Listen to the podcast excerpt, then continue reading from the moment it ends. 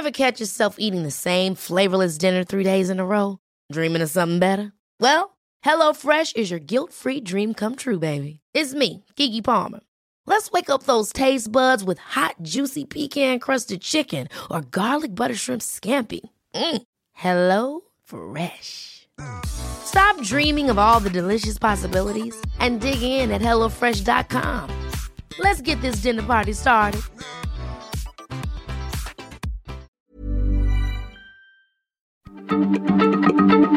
Heraldo Radio, la H se lee, se comparte, se ve y ahora también se escucha.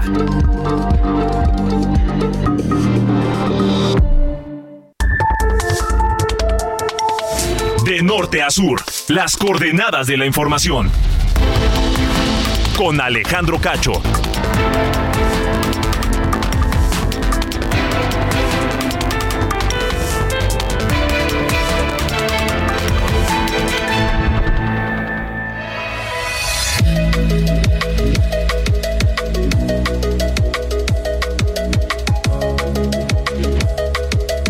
8 de la noche en punto, tiempo del centro de la República Mexicana, noche de viernes.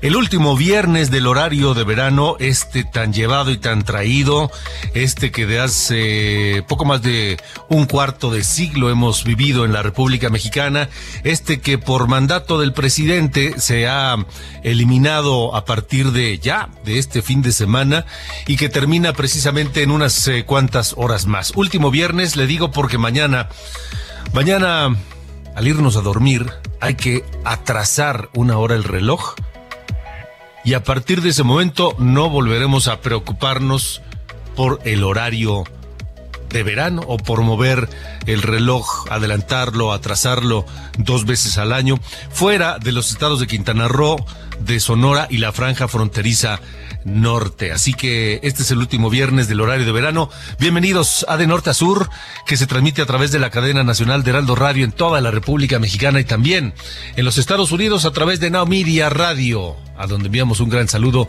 desde la capital del país. Yo soy Alejandro Cacho y le pido me permita acompañarle la próxima eh, hora para hablar de temas, de los temas que nos afectan. Y uno particularmente muy controversial, en torno de qué hacer, hasta dónde llegar ante la desesperación de controlar la inseguridad. Y digo desesperación con toda responsabilidad. Sí, desesperación. Porque parece una medida desesperada lo que aparentemente se ha propuesto el presidente de la República hacer frente a la delincuencia organizada. Es parte de lo que hablaremos esta noche aquí, en De Norte a Sur.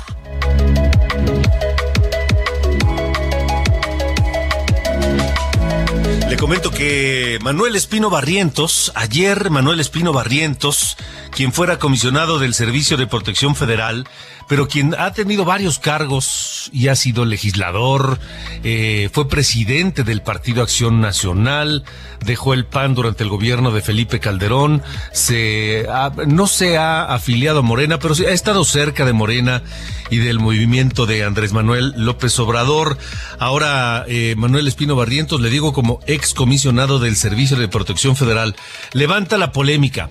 Levanta la polémica porque él mismo dio a conocer que propuso al gobierno mexicano, vía el secretario de Gobernación, Adán Augusto López, un diálogo con el crimen organizado para pacificar al país dialogar con los grandes capos del narcotráfico, con las grandes organizaciones de, de la delincuencia, con los grandes generadores de violencia en todo el país, dialogar con ellos, pactar con ellos a cambio de pacificar el país. ¿Ustedes qué opinan?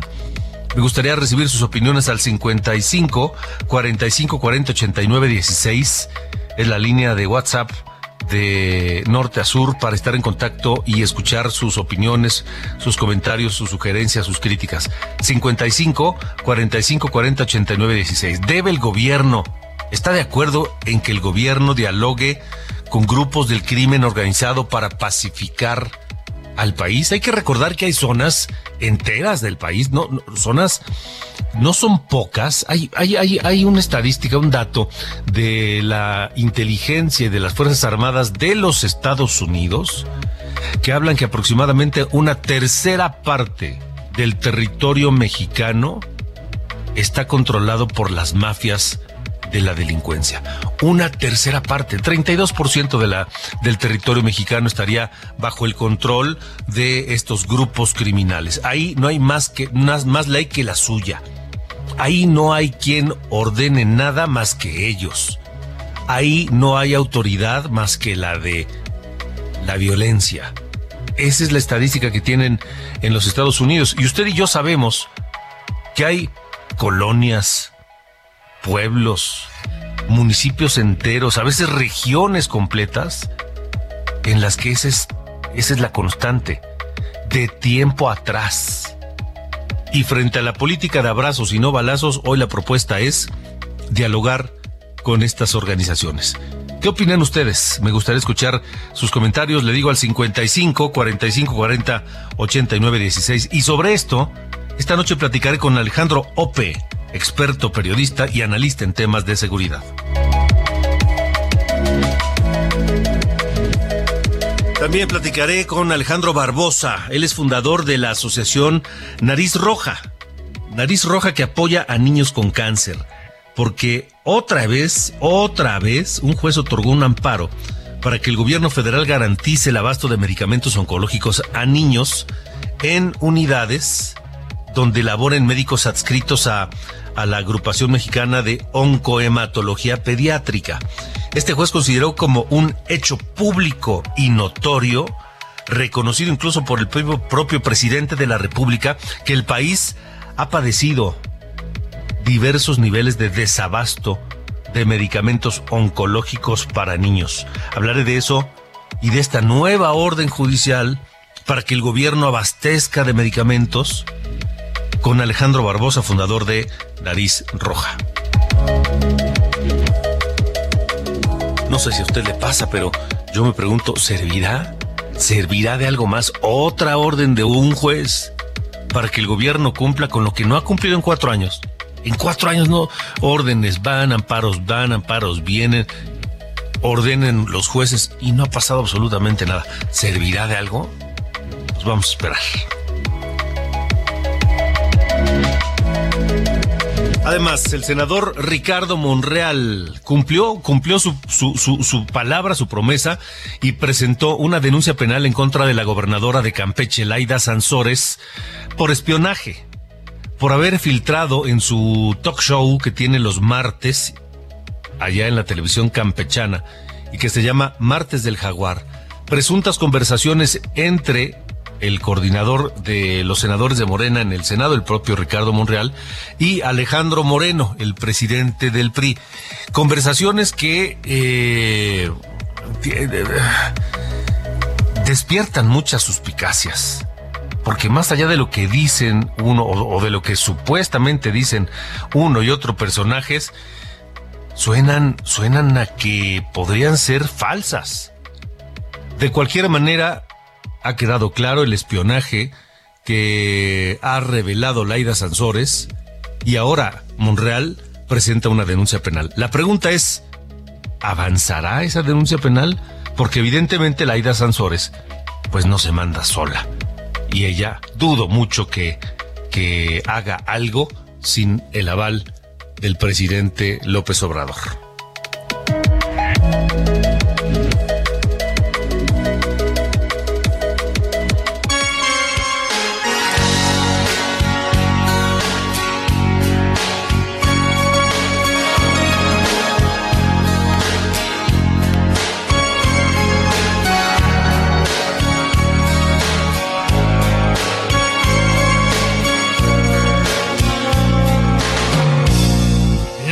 way they have been.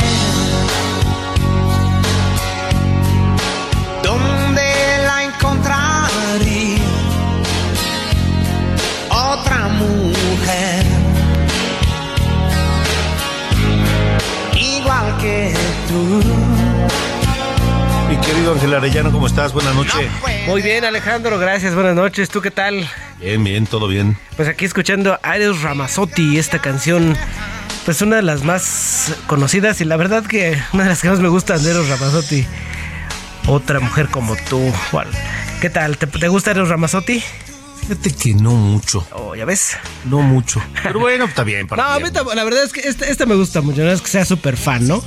Pero la verdad es que esta sí. Y lo estamos escuchando porque hoy, el 28 de octubre, está cumpliendo 59 años ya. Pues un Eros Ramazotti ya maduro, ya con otra pinta de la que traía allá por los noventas, ¿no? Que pues era así todo un muchachón, ¿no? Pero no, ahora ya es un señor así ya pues maduro y con los años encima. Fíjate que precisamente está sacando un nuevo disco y le eché una mirada rápida. Fíjate que en el Spotify tienen 48 minutos que lo subieron y me llamó la atención una que se llama Madonna de Guadalupe. Digo, esto suena como a México. Vamos a escuchar un fragmento ahí en la producción, van a poner.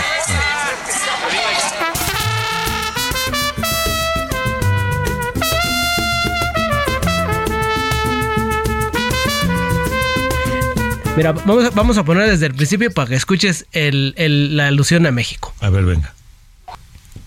Colchones, tambores, lavadoras, refrigeradores. ¿A poco no suena a México? Totalmente, sí, totalmente. Y, suena a, alusión a México a, aquella zona de los alrededores de la Basílica de Guadalupe. Exactamente, justo por eso me llamó mucha la atención. Vamos a escuchar esta este nuevo disco de Eros Ramazzotti, a ver qué tal. Y pues lo saca ahora con su cumpleaños. Se llama Latido Infinito, el nuevo material de Ramazzotti. Vamos a estarlo escuchando esta noche, pues junto con sus clásicas de todos los tiempos. Me parece muy correcto. Así es, pues dejamos tantito a Madonna de Guadalupe y seguimos adelante, Alejandro. Venga. Gracias. Que porta paura la tua fede la nuestra Madonna de Guadalupe, la morenita que regge el sole con la luna sotto i piedi. Si prega ballando intorno alle stelle. De norte a sur, con Alejandro Cacho. Bueno, vámonos rápido porque le comentaba, eh, despierta polémica esta propuesta que hizo Manuel Espino eh, acerca de que el gobierno podría eh, dialogar entiéndase, pactar con la delincuencia organizada a fin de pacificar al país. Así lo dijo el propio Espino durante su participación en el Foro de Seguridad y Justicia por un México Mejor. Tiene una lógica como la que trae el presidente López Obrador en mente. Entonces, lo que yo vengo a plantear es que nos abramos a la posibilidad de los acuerdos, no de cualquier manera, no con cualquiera, y que no eh, materialice los acuerdos tampoco cualquiera. No es seguir el criterio, como me han dicho, es que eso es aplicar el criterio que el fin justifica los medios. No, no es eso. Es aplicar un criterio que, que hace años, no sé si todavía, la iglesia le llamaba del segundo efecto, que acepto, acepto consentir, eh, que para conseguir un bien mayor, consiento un mal menor, pero que me ayude a resolver lo peor. Acepto un mal menor. Y aquí tal vez el mal menor que habría que aceptar, pues es dialogar y acordar con ellos y se puede, atendiendo sus intereses también, que los tienen, tienen. Es aceptar, la propuesta se, reduce a, aceptar la posibilidad de acordar con ellos. Eh, yo le dije al secretario de, Gobernación que la propuesta que puse en sus manos, iba a buscar la manera de hacerla llegar a algunos de los grupos del crimen organizado en México. Y logré hacerla llegar y solamente recibí respuesta de dos. Estamos en esa, en esa tarea, no quiero abundar más porque luego pueden acusar de, de indiscreto, Está lo que dijo el propio Manuel Espino. Llegar a acuerdos atendiendo a los propios intereses de la delincuencia organizada. Así respondió López Obrador esta mañana en la conferencia. Nosotros eh, hemos eh, definido una política de cero corrupción y cero impunidad. Y en el caso de el combate a la delincuencia, tanto a la llamada delincuencia organizada como a la delincuencia de cuello blanco, no hay ningún acuerdo, ningún pacto. Está bien pintada la raya, la frontera. Una cosa es la autoridad y otra cosa es la delincuencia. Cuando ya no hay frontera, como sucedía antes, es caos Bueno, eh, eso dijo el presidente. También habló de esto, le preguntaron a Dan Augusto López, el secretario de Gobernación, a quien el propio Espino propuso personalmente eso, ese, ese, ese acuerdo, ese diálogo con la delincuencia. Y me comentó que él era de la idea de pacificar el país con una estrategia. Yo este, lo escuché atentamente, no le di una respuesta precisa. Lo que sí le puedo decir que como 15 días después de esa conversación, él dejó eh, el cargo que tenía en el gobierno federal. Pues ahí está, ahí está lo que se ha dicho hasta este momento de algo que parece no es reciente, ya se viene por lo menos cocinando desde hace algún tiempo. Alejandro Ope, analista en temas de seguridad, periodista, este, te escucho, eh, Alejandro, con tu comentario, eh, porque pues habrá quien diga, pues sí, habrá que, hay, hay que dialogar. ¿Qué implicaría un diálogo del, del gobierno con, con las organizaciones del crimen? Alejandro, te saludo, buena noche. Buenas noches, Alejandro. Buenas noches al auditorio. Pues mira, es impensable tener algún tipo, digamos, de, de marco legal, digamos, similar a, un de justicia, a un entramado de justicia transicional con organizaciones criminales, como se tiene o se ha tenido en, varios países, digamos, con organizaciones políticas, digamos, políticas que usan la violencia pues no, no es impensable. Hoy, hoy el gobierno del gobierno del eh, presidente Gustavo Petro en Colombia está intentando una negociación de esa naturaleza. Lo han hecho en el pasado, se hizo con Pablo Escobar en, a principios de los noventas, lo se hizo con los paramilitares, lo hizo el presidente Uribe con los paramilitares en Colombia, en El Salvador se hizo con las maras, incluso, digamos, en, en, Estados Unidos, pues hay, hay luego arreglos que se localmente se construyen con pandillas, ¿no? Donde se construyen treguas. Eh, digo, es impensable, no, no es impensable. Es extraordinariamente difícil, sí es extraordinariamente difícil eh, desde el punto de vista tanto jurídico como ético como político. Eh, jurídico porque significa, digamos, crear un, condiciones excepcionales en términos de justicia penal, ¿no? Si para esta categoría de delitos específicos de este grupo específico, le vamos a dar un trato especial, van a, va a recibir una serie de beneficios, van a recibir una serie de beneficios jurídicos a cambio de que por delitos cometidos en el pasado, a cambio de que, por ejemplo, entreguen sus armas, a cambio que se desmovilicen, em, a cambio de que restituyan parte del de los beneficios ilícitos obtenidos, para, eh, que reparen el daño con las víctimas. O sea, hay, hay posibilidades pero es muy complicado, o sea, tienes que definir cuándo sí, cuándo no, a quién sí, a quién no, qué delitos incluyen, qué delitos no se incluyen, qué beneficios jurídicos son, son razonables, cuáles no.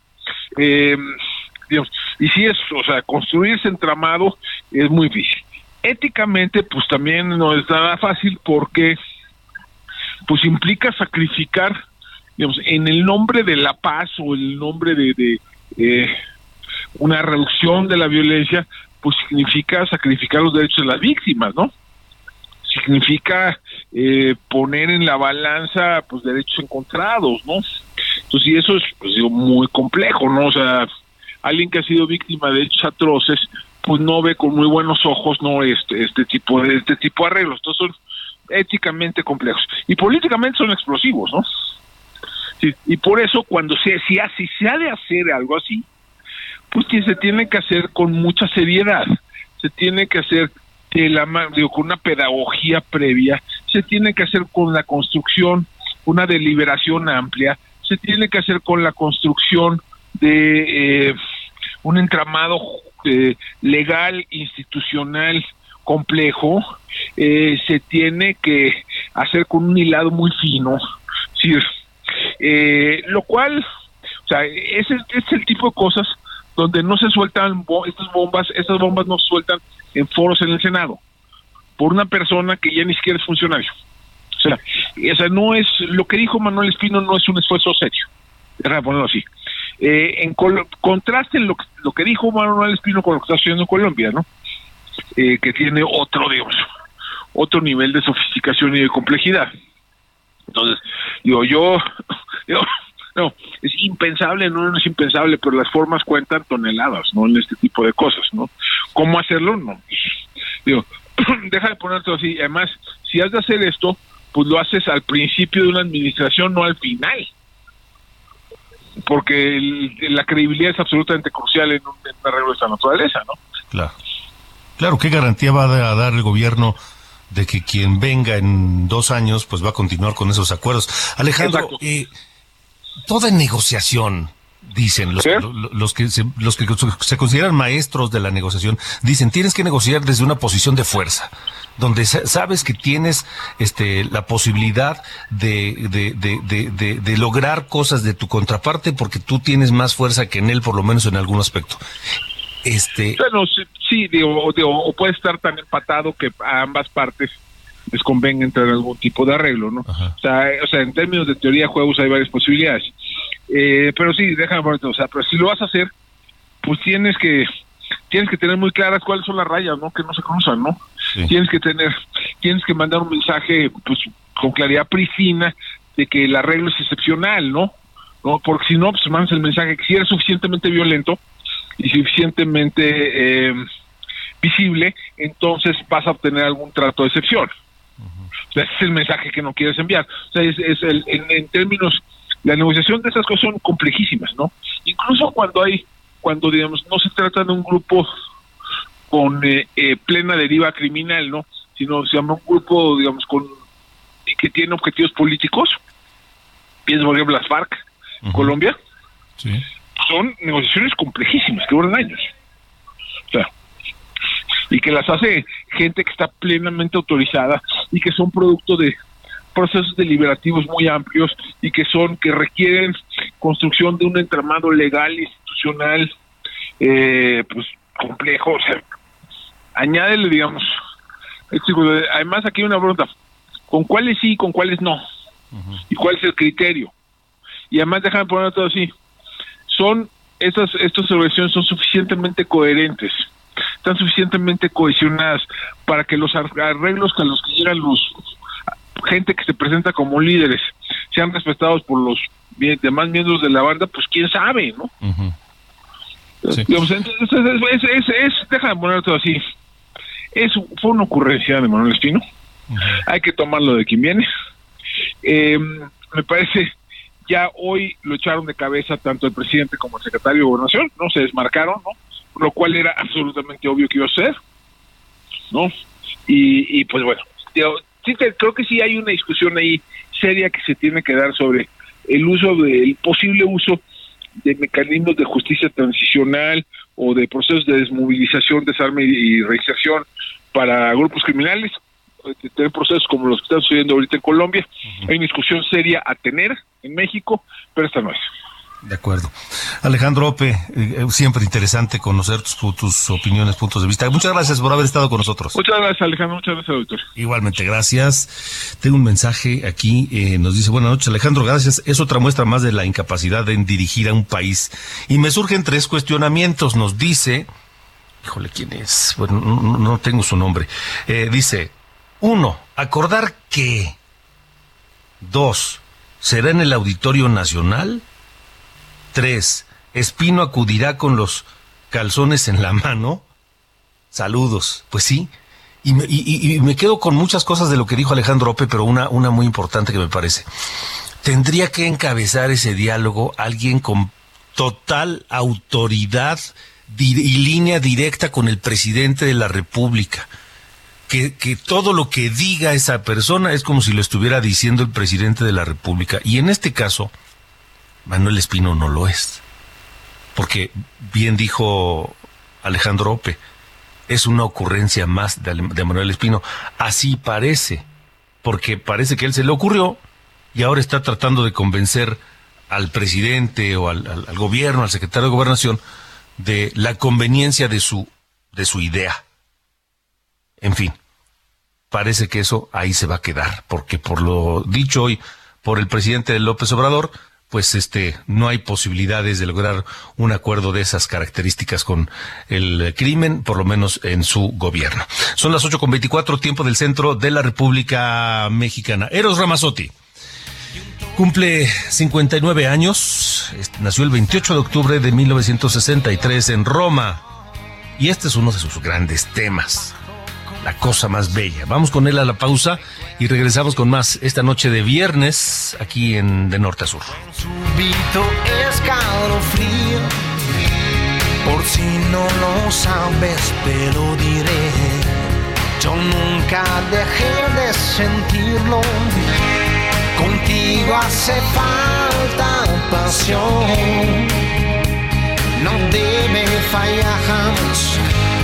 También maestría, pues yo trabajo con el corazón. Cantar al amor ya no basta. De norte a sur. Con Alejandro Cacho.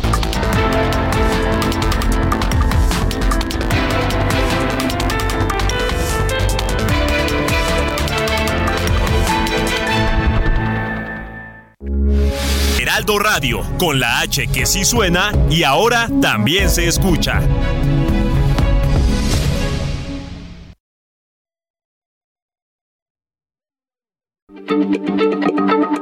Heraldo Radio, la H se lee, se comparte, se ve y ahora también se escucha.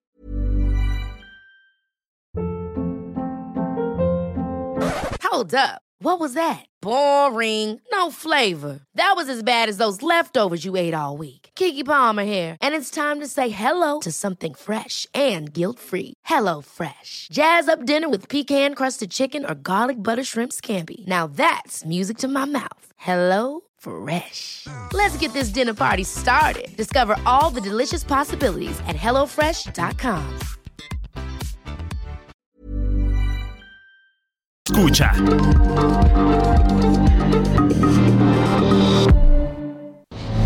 De norte a sur, las coordenadas de la información. Con Alejandro Cacho.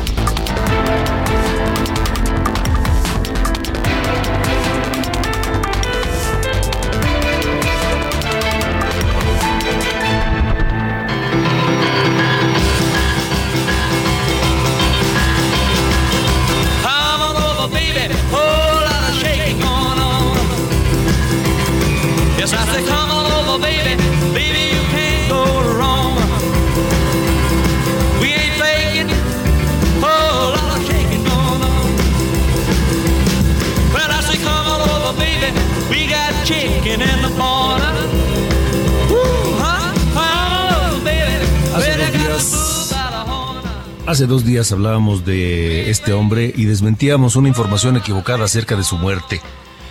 Del último de los grandes, de los gigantes, de los irrepetibles de la época del rock and roll, entre los que están, por supuesto, Little Richard, este, está Elvis Presley, por supuesto, y Chuck Berry.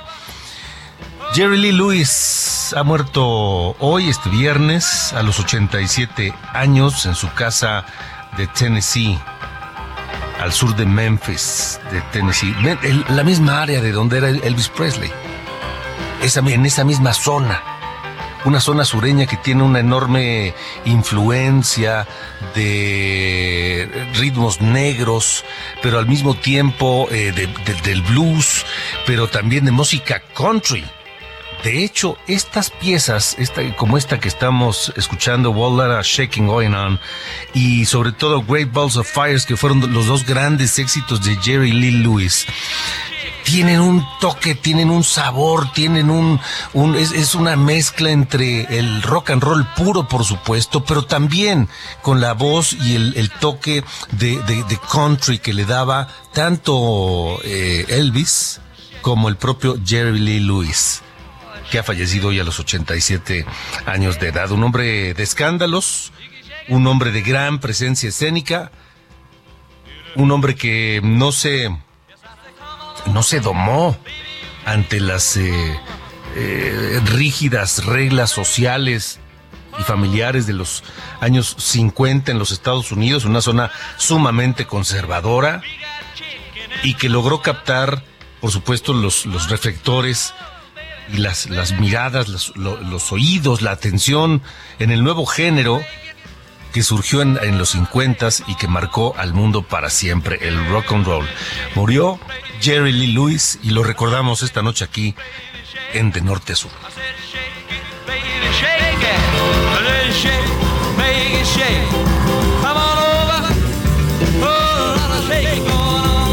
Ver si en un momento más, mi querido Ángel, ponemos eh, Great Balls of Fire, que es otro de los grandes temas de Jerry Lee Lewis. A ver si para terminar el programa.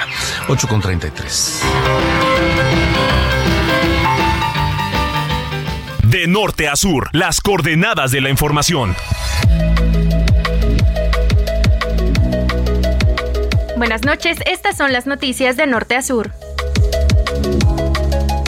Oficialmente fue aprobada la reforma que extiende hasta 2028 la presencia de las Fuerzas Armadas en labores de seguridad pública, luego de que 18 congresos estatales la aprobaron. Mientras, por órdenes del presidente, el secretario de Gobernación, Adán Augusto López, seguirá visitando los 14 congresos locales que faltan por aprobar dicha reforma, dijo, para exhibir a los legisladores que voten en contra. La Fiscalía de Zacatecas confirmó que la cabeza humana que un perro llevaba en el hocico por las calles del municipio de Monte Escobedo fue recuperada ayer por la mañana, 11 horas después de que fue abandonada en un cajero. Tras permanecer cinco años en prisión, un juez de control declaró inválida la prisión preventiva del exgobernador de Tamaulipas, Eugenio Hernández Flores, al considerar que no hay elementos para mantenerlo encarcelado. En un comunicado conjunto, las Secretarías de Relaciones Exteriores y de, de, Infraestructura, Comunicaciones y Transportes informaron que presentaron a la Administración Federal de Aviación su plan de trabajo para recuperar la categoría 1, la cual fue aceptada por las autoridades aeronáuticas estadounidenses. El arqueólogo mexicano Eduardo Matos Moctezuma recibió el Premio Princesa de Asturias de Ciencias Sociales y durante su intervención desde Madrid pidió a México y España no guardar rencores y mirar adelante. Finalmente, recuerde que mañana, antes de ir a dormir, deberá retrasar su reloj una hora, ajuste que se hará por última vez tras 26 años de vigencia del horario de verano. Yo soy Diana Bautista y estas fueron las noticias de norte a sur.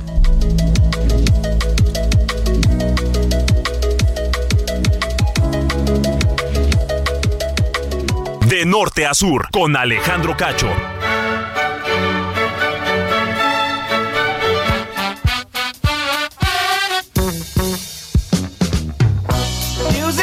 ¿Qué pasó, mi querido Carlos Allende? ¿Cómo te va? ¿Listo para el cambio, último cambio de horario? Sí, justo estaba hablando de eso con Diana. Justo estaba hablando de eso con Diana.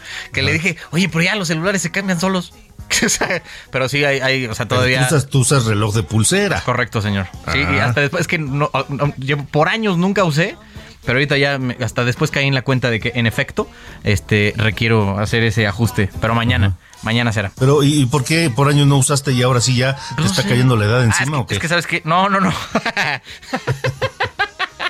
No, es que eh, este año le pedí matrimonio a mi novia Ajá. y ella como, no sé, como detalle, como para corresponder ¿no? al hecho que yo la ayudé, me regaló este reloj. Ah, muy bien. Muy entonces, bien. Por, te, ya te, entonces, Mira, te voy a decir a ti y a toda la gente que nos escucha, que cree que algunos ya estamos rucos, mis, como mis hijos. Ah, mis hijos. Sí. Dicen, ay, papá, es que tú, tú, tú, tú estás viejito.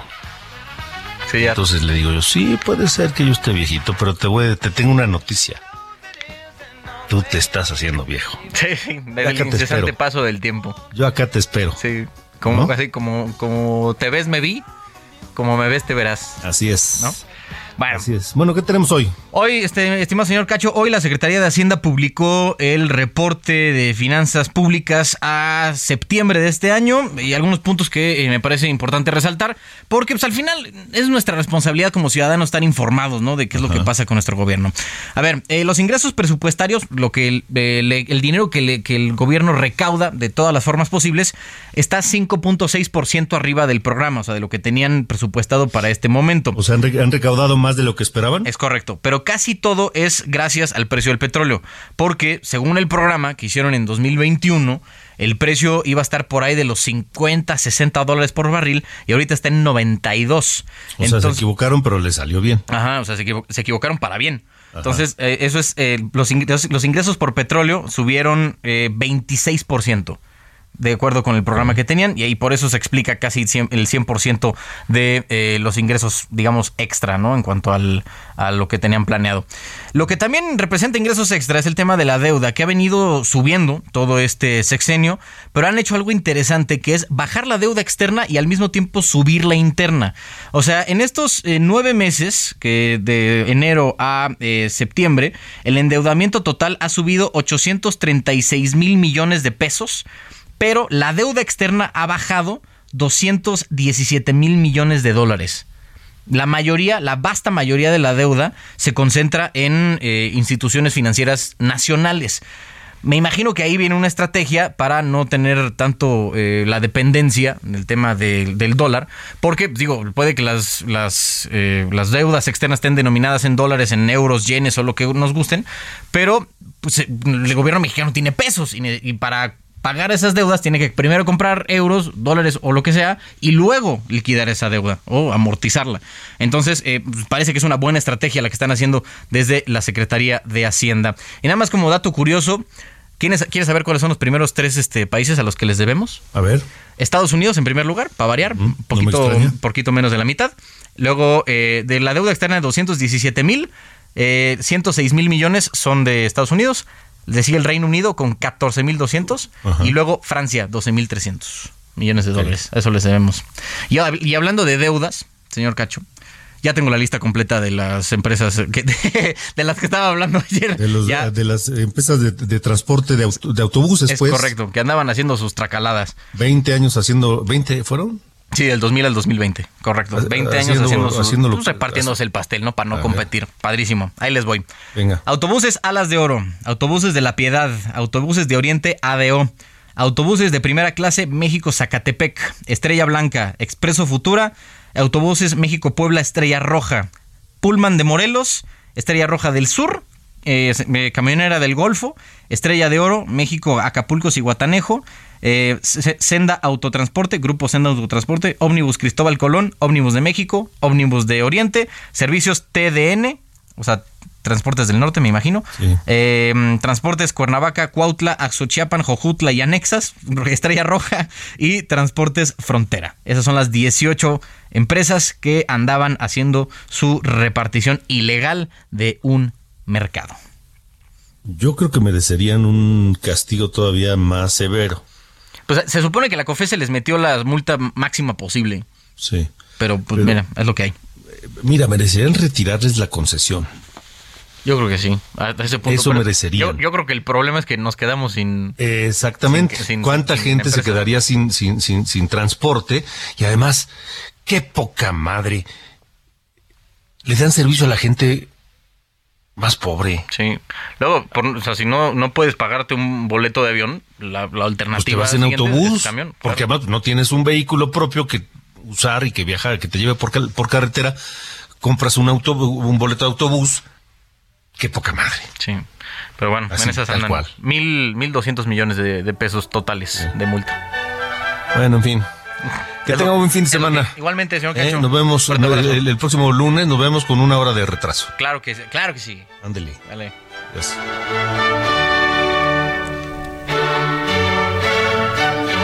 De norte a sur, con Alejandro Cacho. Continuamos, son las 8 con 41 y mire, dos años y medio de, de litigio en los tribunales y un, juez otorgó un amparo para que el gobierno federal garantice el abasto de medicamentos oncológicos a niños en unidades donde trabajen médicos adscritos a la agrupación mexicana de oncohematología pediátrica.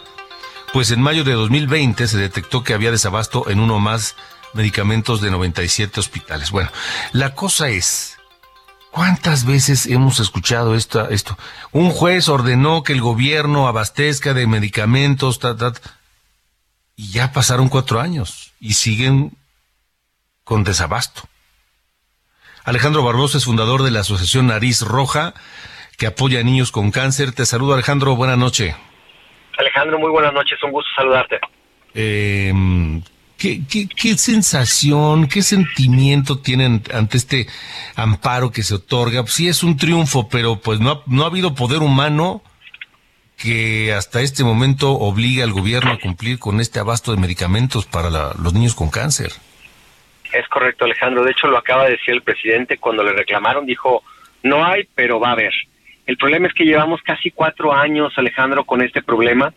Y bueno, este fallo a favor, pues deja un precedente nuevamente para que otras organizaciones, mismos padres de familia, utilicen estas herramientas.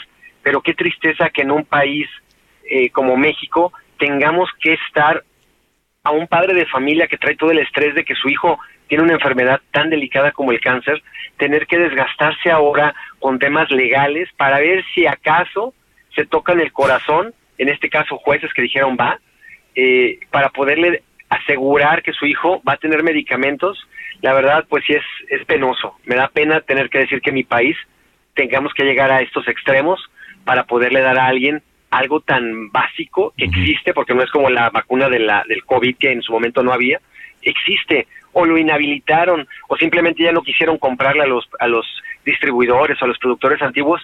Caray, pero qué pena dejar a la gente sin medicamento, Alejandro. Sí, sin duda, pero la, la pregunta es, ¿qué va a pasar? Es decir, no es la primera vez que un juez ordena que se cumpla con el abastecimiento y no ha pasado nada, Alejandro. No, no, de hecho, eh, te digo quién es el más afectado con estos eh, amparos, los médicos, porque la ley se va primero sobre el primer, la primera persona que atiende al niño, que en este caso es la dirección del hospital. Imagínate, do- médicos en la cárcel, porque el amparo, si nos vamos a la brava, lo podemos hacer que se cumpla. Pero desafortunadamente no se va a ir el señor Ferrer del INSABI, no se va a ir Soy Robledo, no se va a ir el mismo presidente, ni el señor Alcocer, se va a ir un médico quien sin deberla ni temerla, porque no tiene nada que ver con las adquisiciones, pues va a tener que pagar los platos rotos de algo que hoy, como bien dices, aún con amparos, no se aplica. ¿Cuál es la salida, Alejandro? Estamos platicando con Alejandro Barbosa, fundador de la asociación Nariz Roja que apoya a niños con cáncer. ¿Cuál es la salida? Híjole, me hiciste la pregunta de los 64 mil. Aplicar el presupuesto de manera transparente y tener los estantes con lo, con lo suficiente necesario para poder trabajar. No necesitamos, como dijo el presidente, que se caiga la medicina de los estantes y que se caduque como ya ha pasado. No necesitamos eso, necesitamos tener, como era anteriormente, un abastecimiento programado en tiempo y forma para cuidar caducidades, gastos y que los pacientes tengan en tiempo y forma lo que se necesita. Pero hoy desafortunadamente el INSABI compra una sola vez al año, hace una sola compra masiva que cree que con eso se soluciona el problema y no, no es así. No hay bodegas tan grandes en los hospitales o en los mismos estados para reservar, por ejemplo, la red fría. Esa que decía que era tan fácil como las papitas o los refrescos de llevar a lugares lejanos, no es así. Hay lugares, hay refrigeradores limitados en los hospitales para poder reservar estos medicamentos que hoy, pues desafortunadamente, pocos llegaron y lo poco que llegó, ya lo viste tú Alejandro, en muchos lugares se echó a perder. Sí. Alejandro, eh, ¿no sería más fácil apelar a la... no sé, no sé si a la sensibilidad, a la ética, a de, de estos funcionarios y decirles, ok, ¿saben qué? ¿Por qué no mejor admitir que se equivocaron? Que, que no sabían cómo hacer la adquisición de medicamentos, la compra, que pensaron que se a trataba de papitas en la esquina, la tienda de la esquina, pero admitirlo y corregirlo o, o- o- o- o recurrir a gente que sí sabe hacerlo.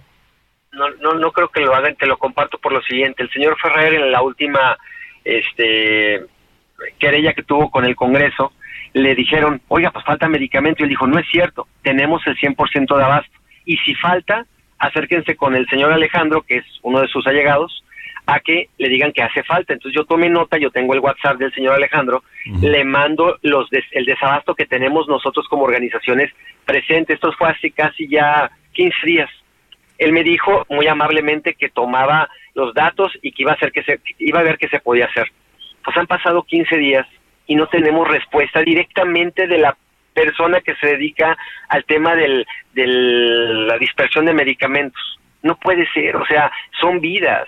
Y ojo con esto, Alejandro, y se está destapando, tú lo estás viendo en muchos medios de comunicación, como el tuyo. El tema de los niños con cáncer es el 10 del 90 es la regla 10-90, el 90 son los adultos. Cuando se abra la broncotota del tema de adultos con cáncer, háganse todos un lado porque esto es un, como lo dijiste hace rato, va a ser un total desmadre porque no va a haber poder humano que lo resuelva, porque es carísimo. Pero como no lo hemos atendido, la bola de nieve ha crecido cada vez más y más y tenemos pacientes que no han recibido sus tratamientos adultos con cáncer porque o no hay radioterapias, o no hay medicamentos, o simplemente no hay especialista. Y en esa realidad, ese 90% que es brutal, son miles y miles de personas que viven con cáncer, ya lo vimos ahora con las mujeres, se viene una broncotota. La de los niños, si bien nos asusta y nos genera mucho coraje porque son criaturas, imagínate tu madre, mi madre, tu esposa, tu hermana, que te está viviendo un problema así, pues también se te, se te calienta la sangre porque dices, qué injusticia, qué injusticia, ¿por qué no les pueden dar lo mismo que anteriormente se les daba? El presidente creía que todavía ayudaban al FUCAM, imagínate, lo acaba de decir en la mañanera. Sí, sí, sí, lo dijo esta semana. Él- hace dos años que les quitaron el apoyo y él seguía pensando que les ayudaban. No, bueno, entonces sí, sí. vivimos en un engaño total. Por eso hoy lo del amparo, pues sí es un triunfo, pero ¿quién lo va a aplicar? ¿Quién va a hacer que realmente estos amparos generen esa realidad? Por ejemplo, acá en Jalisco, el Congreso acaba de, de generar la primera ley que protege a niños y adolescentes con cáncer en su tratamiento, indistintamente a quien gobierne. Eso nos parece muy bueno, porque vamos a tener un fondo económico que a fuerzas el gobierno de Jalisco, esté quien esté, lo va a tener que generar por si llega o por si no llega la medicina. Y eso es bueno. Desafortunadamente en todo el país, pues nada más es un estado el que lo ha hecho. Bueno, pues eh, Alejandro, Alejandro Barbosa, seguiremos pues atentos, atentos al tema, porque solo así, de alguna manera, podemos contribuir para ej- ejercer presión y que este problema se corrija. Muchas gracias por haber estado con nosotros. A ti Alejandro, un abrazo, gracias por ser voz de los que no tienen voz. 849. De norte a sur, las coordenadas de la información.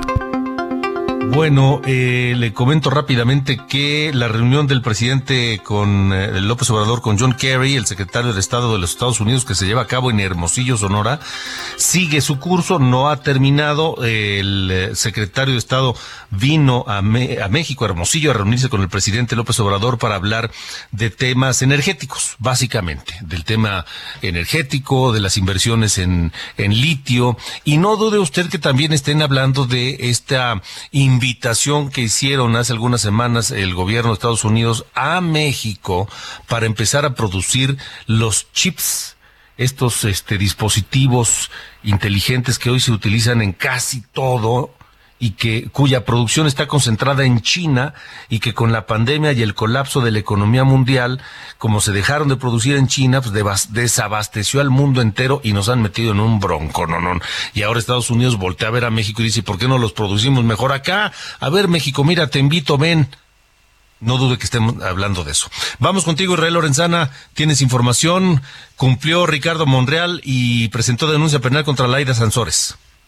Alejandro Cacho, efectivamente, hoy el senador Ricardo Monreal, perteneciente a la bancada de Morena, llegó hasta la Fiscalía General de la República, donde pues se entrevistó con el fiscal y además también hay que señalarlo, pues ha iniciado una investigación la Fiscalía contra Laida Sansores, eh, levantó una denuncia. Vamos a escuchar precisamente a Ricardo Monreal lo que habló ante los medios de comunicación a su salida. Tengo confianza porque el fiscal es un hombre al que yo le tengo respeto y no le pido ningún trato preferencial, solo que actúe conforme a la ley. Y es que la presenté porque no podemos callarnos frente a la ilegalidad de la actuación de una servidora pública. Tampoco podemos aplaudirle que viole la constitución y la ley y que simplemente la impunidad la proteja. No, no debemos hacerlo y no debemos tampoco festinar que intervenga comunicaciones privadas de nadie. Alejandro, pues el senador confió en que las autoridades hagan su trabajo, dijo tener plena confianza en las autoridades de la Fiscalía y finalmente interpuso esta denuncia contra Laida Sansores. Es la información que te tengo, Alejandro. Gracias, Israel. Buenas noches. Hasta luego. Hasta luego, buenas noches. Gracias por sus comentarios al 55 45 40 89 16. Gerald me dice, ahora sí te enojaste. Y va una de mi parte. Qué poca madre de este gobierno con los medicamentos y no nada más para los niños con cáncer, sino para adultos con cáncer que la sufren en el seguro social por falta de medicamentos. Gracias, gracias Gerald. Este escribe mm, Alex Arias, gracias. Dice hola, muy buena noche. Esta sí es música para mis oídos. Bueno, habla, habla de la de Jerry Lee Lewis. Descansa en paz. Saludos, felicidades por el programa. Gracias, eh, Alex Arias. Eh, Alejandra Loyola dice buenas noches. La delincuencia se acrecenta cuando hay impunidad. Yo he denunciado a drogadictos fumando plena luz del día, al paso de los escolares, orinando durante, delante de las señoras son faltas administrativas, por lo menos ya no se castigan. Lo que da valor a estas personas es incrementar sus agresiones a los ciudadanos. De hecho, cuando ven a la Guardia Nacional, ya saben que van por otro tipo de operativos y no por ellos. Gracias Alejandra Loyola por escribirnos. Eh, escuchar al secretario de Gobernación se ve que es un cínico copia de López Obrador. Todo lo que ellos hacen y son lo proyectan en los otros y además es berrinchudo. Sería terrible para mí que quede él como candidato a la presidencia. Nos escribe Norma Lorena. Gracias, eh, Norma Lorena. Gracias a todos por sus comentarios a través del 55 40 89 16. No, 55 45 40 89 16. Repito, 55 45 40 89 16. Es la línea telefónica de WhatsApp para de norte a sur. Vamos a, vámonos, vámonos eh, recordando a Jerry Lee Lewis que murió hoy a los 87 años en Memphis, Tennessee, en su casa, eh, y que deja una huella indeleble en la música y sobre todo en el rock and roll. Uno de los grandes del rock and roll junto a Elvis, junto a, otros más que, pues, eh, simple sencillamente son inolvidables. Con eso nos vamos. Gracias por haber estado con nosotros. Lo espero el próximo lunes. Buenas noches y buen fin de semana.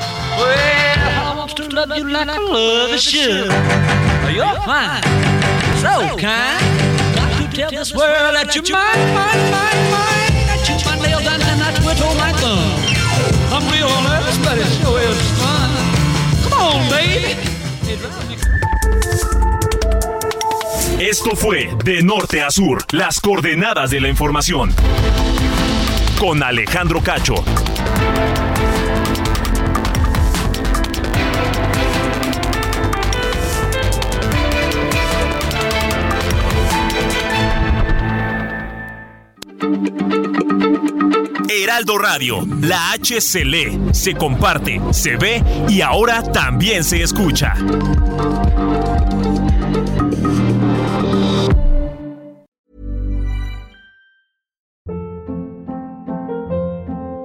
Hold up. What was that? Boring. No flavor. That was as bad as those leftovers you ate all week. Kiki Palmer here, and it's time to say hello to something fresh and guilt-free. Hello Fresh. Jazz up dinner with pecan-crusted chicken or garlic butter shrimp scampi. Now that's music to my mouth. Hello Fresh. Let's get this dinner party started. Discover all the delicious possibilities at hellofresh.com.